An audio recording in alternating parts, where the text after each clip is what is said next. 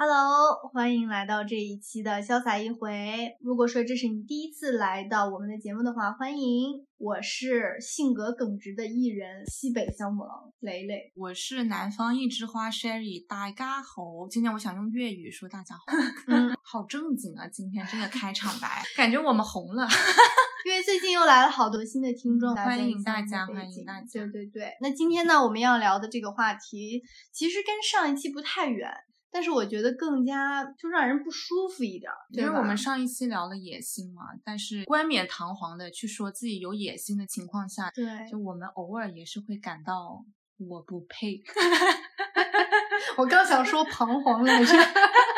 好，那首先有请我们的学术派代表 Sherry 来跟我们解释一下什么才是配得感。我做的调查呢，其实是针对到底什么才是不配得感啊。然后其实呢，它有一个很专有的名词，叫做冒名顶替症候群。它其实是一种心理现象，就是一个人他经常怀疑自己的能力，并把自己的所有成就归功于运气或巧合。这个现象呢，使我们经常担心，如果我们失败了，我们想。打动的人会识破自己实际上是一个骗子，或者不如想象中那么聪明、那么有能力、那么有技能。那我就直接单刀直入了。好的，我觉得你在解释这个问题的时候。就先是从不配得感，就你肯定应该心酸的故事不少吧？是的，对，现在好了很多，但我觉得我小的时候真的是常常有这种不配得感。目前的精神状态呢，就常常在我配和我不配之间反复横 跳。对，所以因为像你一说这个话题的时候，我先想的是咋不配啊？咋？嗯，我知道你肯定是这么想的。对，然后你先上来就跟大家说我咋不配？现在我们都是大人了嘛，嗯嗯，你觉得让你就深受打击的觉。觉得啊，我不配，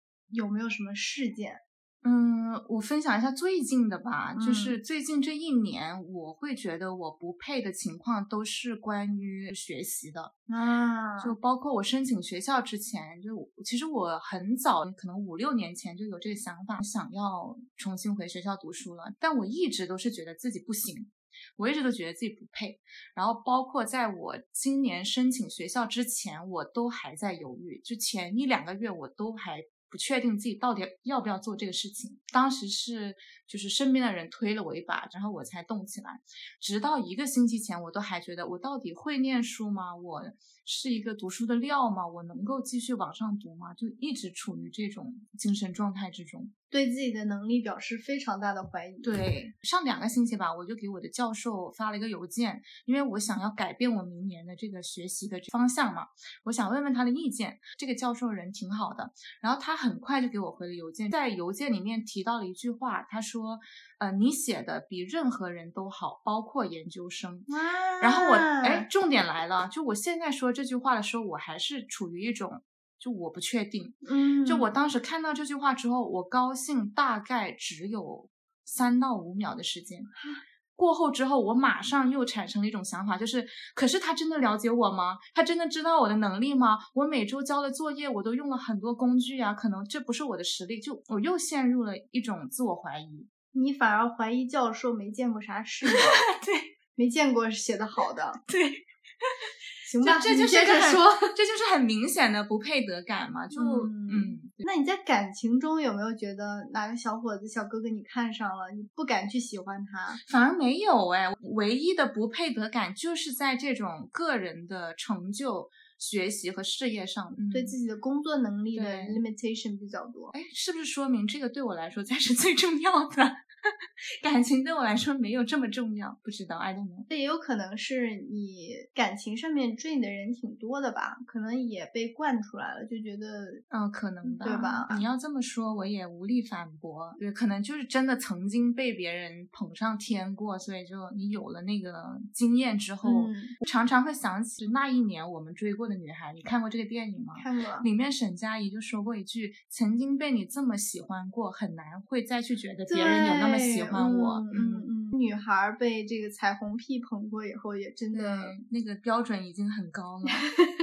那你觉得日常的小事儿中，我不配吃这个鸡爪子？没有到这么细，但是你这么说呢，我发现我日常生活中这种不配得感呢，都也是围绕着我的学习的。就例如我今天没学习，我去看了一天的美剧，我到了夜深人静的时候，我就觉得我不配，我今天就是个垃圾，我凭什么去做这个事情？为什么我不学习？就类似这样子的。如果我浪费了我的时间去做某一些我感到自我愉悦的事情，我会有愧疚感，我会觉得我不配。OK，那购物上来说，你会觉得那我购物起来，你可是知道我有多疯的。不管有多贵的东西，你都觉得值得是吗？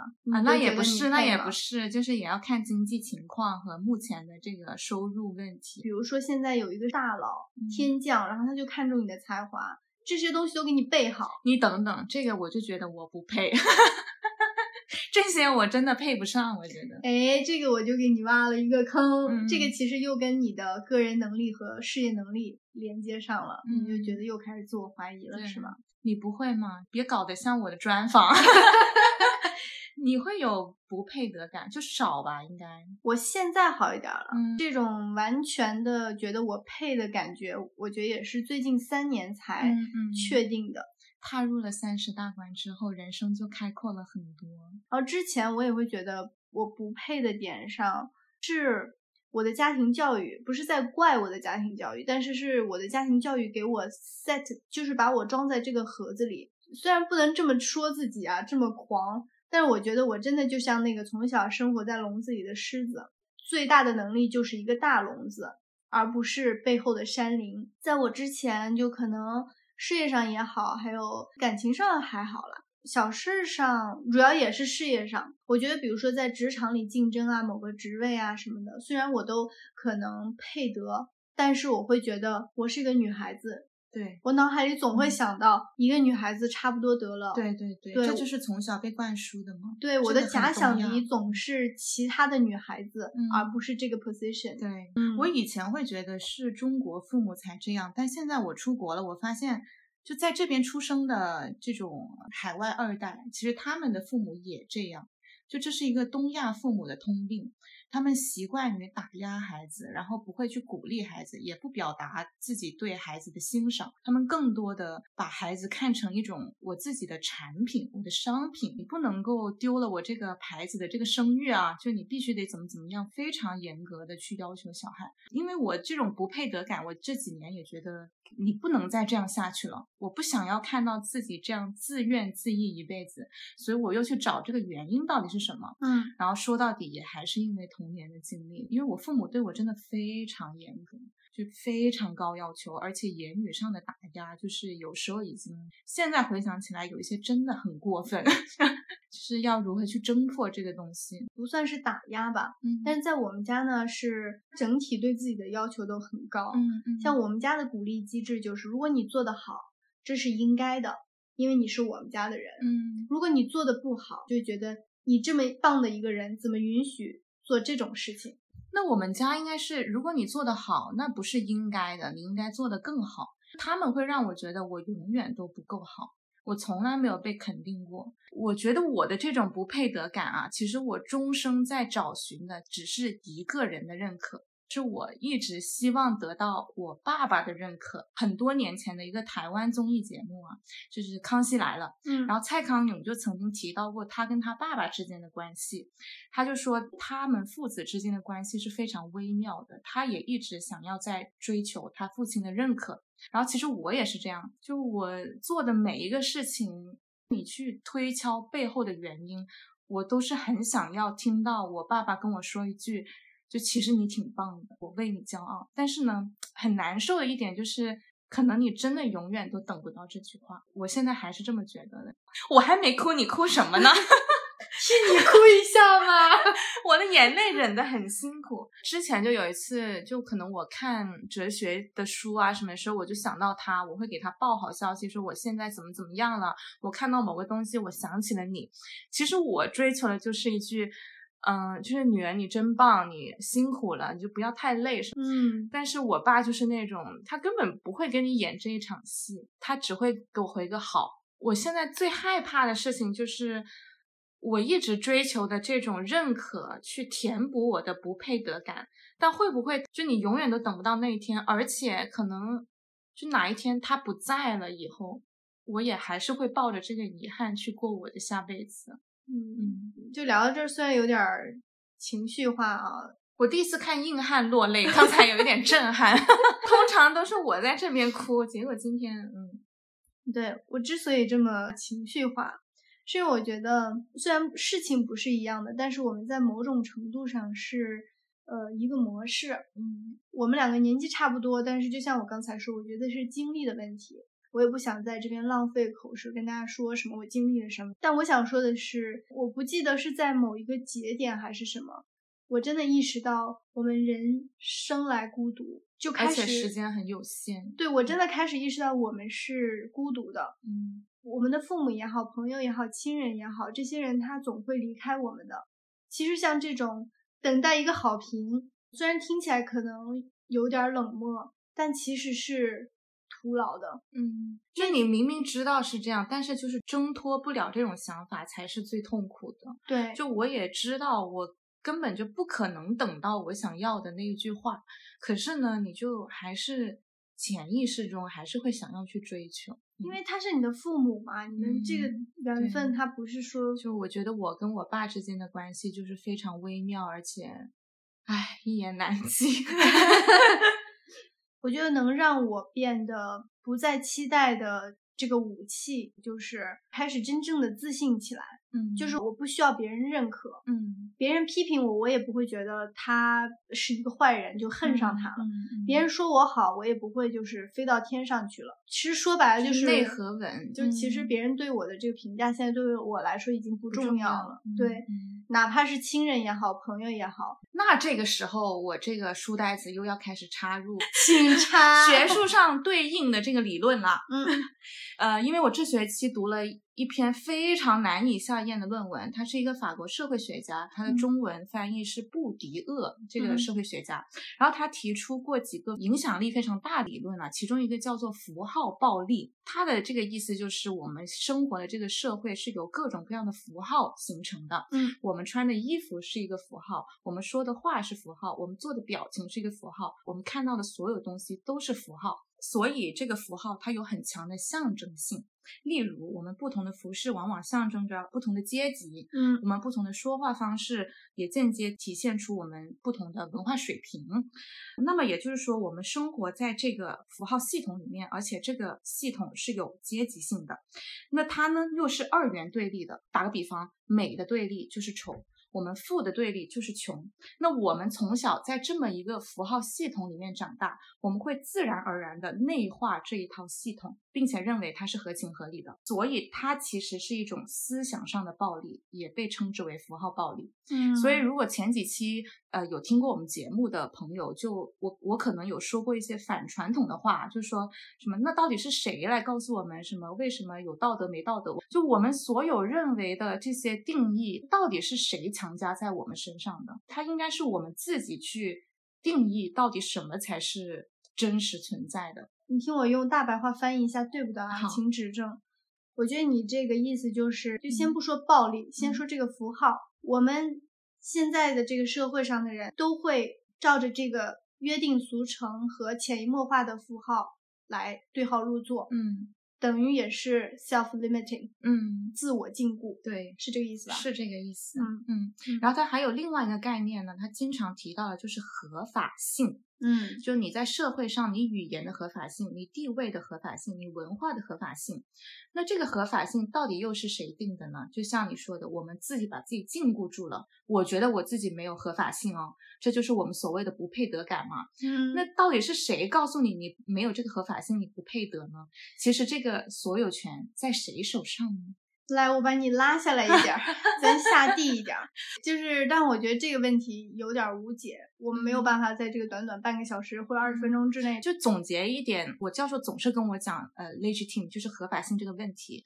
其实他想传达给我的意思就是，请你停止你对自己的自我怀疑，你是有合法性的，这个主权在你自己手上。首先，我同意这个教授的观点。嗯。但我觉得这个话题真的有点大。我们世界上有这么多体系，符合法则的这么一个规律，那谁又是定法则的人呢？这个就是更深的论文里面的问题。我觉得这是一个开放性的话题，大家嗯可以自己去想。可能每个人心里都有一个标准。说到这儿，我们也不去禁锢大家的思维，对，让我们一起来嗯嗯，把这个问题抛在空中，然后大家一起来思考试下来琢磨吧。嗯嗯，那你觉得就是你这几年成长变得觉得自己有配得感吗？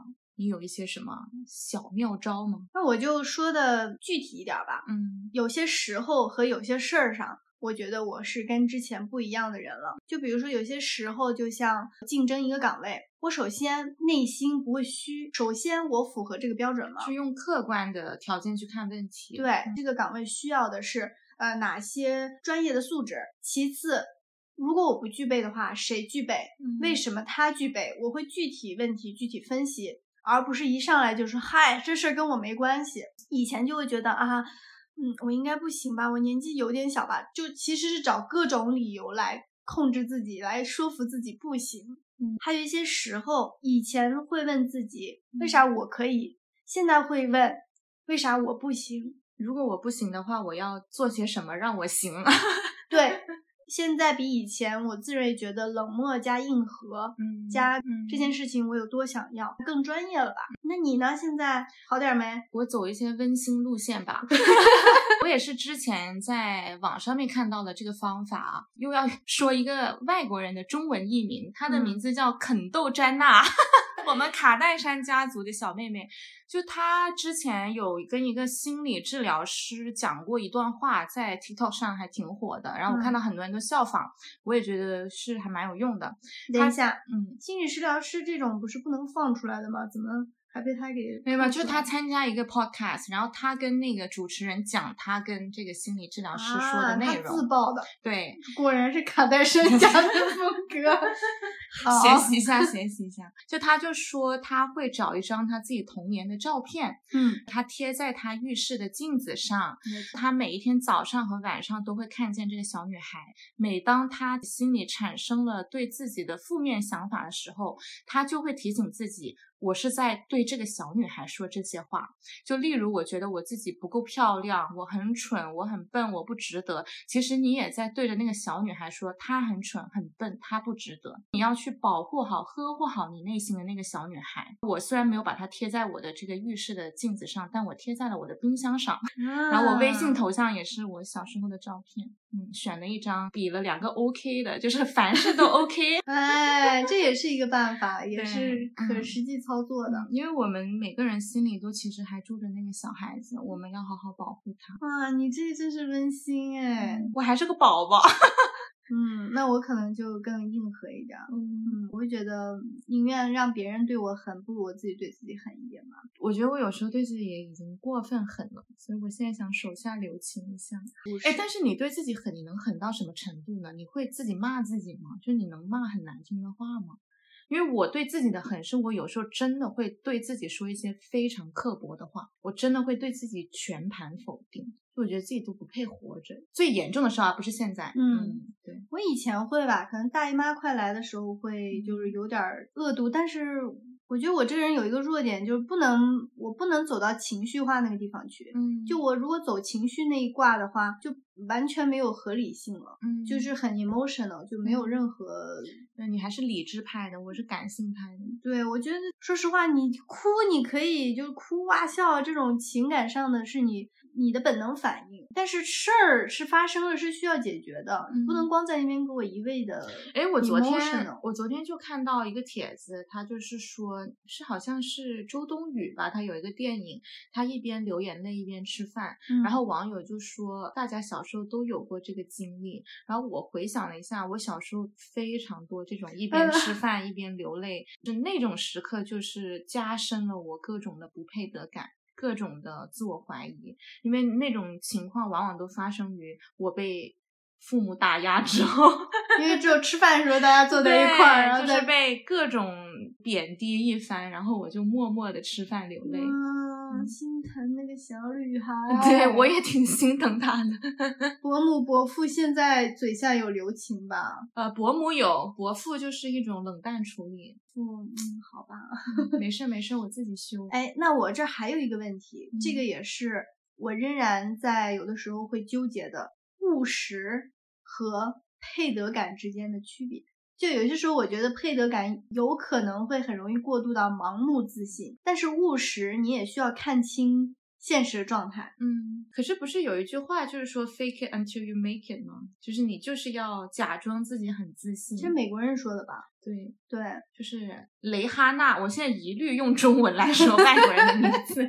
我觉得这个还是有点盲目自信了。我我在听某些 quote 的时候，我还是会看它的出处的。嗯，什么人说的？他的目的是什么？哎，对不起了，大家，我又要扯到男女上了，每一期都绕不开。大部分男的他们都是盲目自信的，就同一个问题上，打个比方，就像你刚才说，我找工作这个职位，你觉得有几个男的会觉得他不配？有几个男的会觉得，哎，我是不是哪个条件不行？嗯，他们就是属于那种，我可能会冒险，我可能会被识破，但我还是会上。嗯，他们不会想这么多。这个我们刚才说的什么合法性呀、自我怀疑、不配得感，大部分时候其实都出在女性身上。嗯，我们往往就会觉得自己不配，在这个社会洪流下，就是你可以盲目自信，嗯，但是。给你个村长，你当不了，就他也能像男性一样不务实的去盲目的接这件事情，但是他干不了，他不能像他想象中的那些有效的。机智的办法来管理这个村子，他会对自己来说非常厌恶。其实已经不是对外界。那这个又涉及到另外一个概念了，就是你到底要做一个真实的人，还是一个假装的人？你要真实的去衡量你自己的各项东西，还是你要假装你自己什么都懂了，你什么都行？这个又又是另外一个哲学问题了。那这个点上，我觉得。又是个人性格问题了。嗯，什么才是真实，什么又是假呢？嗯，就是比如说这个男的和女的同样竞争，都是村长。这男的马上洪水爆发了，他在节骨眼上才把这个治了，他也会觉得自己超棒。嗯，那这个女的会觉得我怎么马上洪涝灾害这个季节到了，我怎么没提前想到？嗯，这个就是性格的问题了。这又是一个开放性的。对，嗯嗯，这我就想到我之前就是离开爱尔兰的时候。我觉得挺有趣的一些反应啊！之前有听过我们节目的小伙伴知道，我第一次来过里昂以后就爱上了这个城市，之后我就再也没来过。然后这之间呢隔了六七年，但是最后我终于决定来的时候呢，我就跟我同事啊、身边的人说啊什么的啊，我要搬去法国了，就是他们真的是惊讶。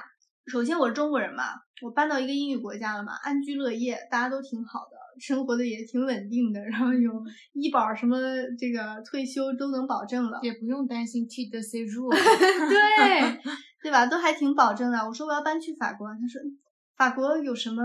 法国有什么大项目吗？还是你有家人在法国吗？还说啊，你老公是法国人吗？然后我说不是啊，就我我们想去，这是我们梦中的 ideal city。嗯，然后他们就真的是那种哦。咦，怎么了？